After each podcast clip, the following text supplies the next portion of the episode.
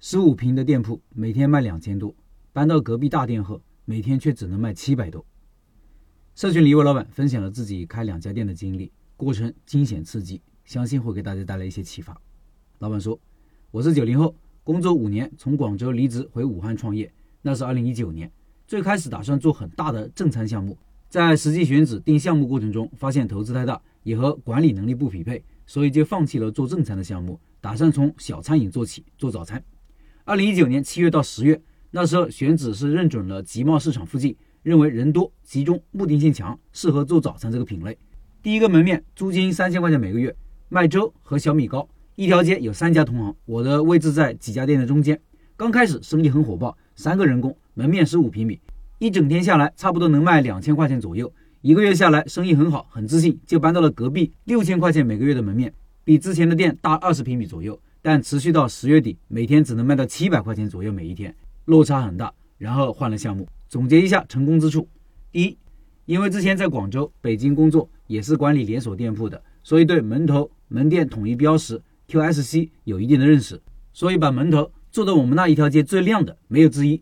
这就很好的强化了曝光和门店在顾客心中的认知，也是三家同行店中脱颖而出的最大的原因之一。第二，因为我们是年轻人，服务态度特别好。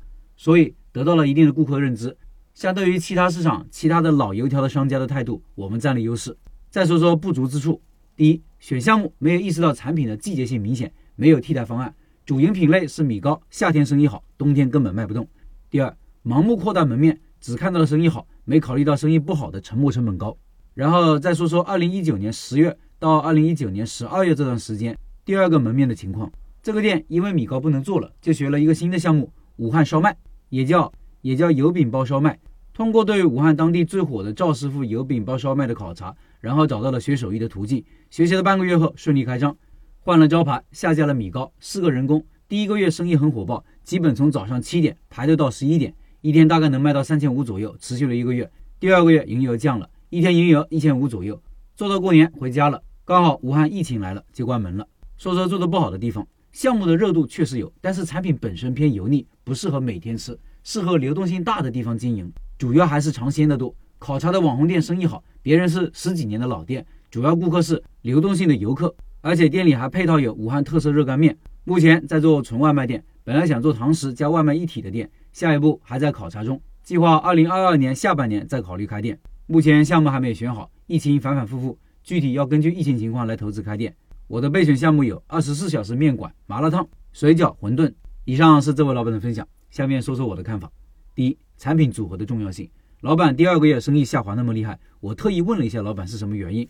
老板回复说是没有高频高复购产品支持，而且集贸市场是居家的固定消费人群，光主打一个油饼包烧麦，适合开在流动客群大的地方。当然，估计还有疫情的原因，没有时间给老板做调整了。热干面是武汉最高频的早餐产品。他店里加个热个面就可以带动顾客的消费频次了，开成一个主打烧麦的早餐店是没有啥问题的。一个店的产品组合是很重要的，高频产品、低频产品、高价产品、低价产品、引流产品、利润产品、主打产品、搭配产品等等都要协调好，战斗力会更强。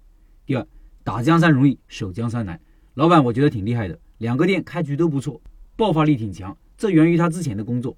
之前的工作就是店铺管理的，知道门头的重要，知道宣传的重要，知道服务的重要。和那些老油条老板相比，他的店给集贸市场带来了一股清流，但是两家店都没有守住。第一家店盈利的好好的，关了；第二家店快节奏换项目，最后也不理想，感觉缺少定力，缺少顶层设计，缺少方向感。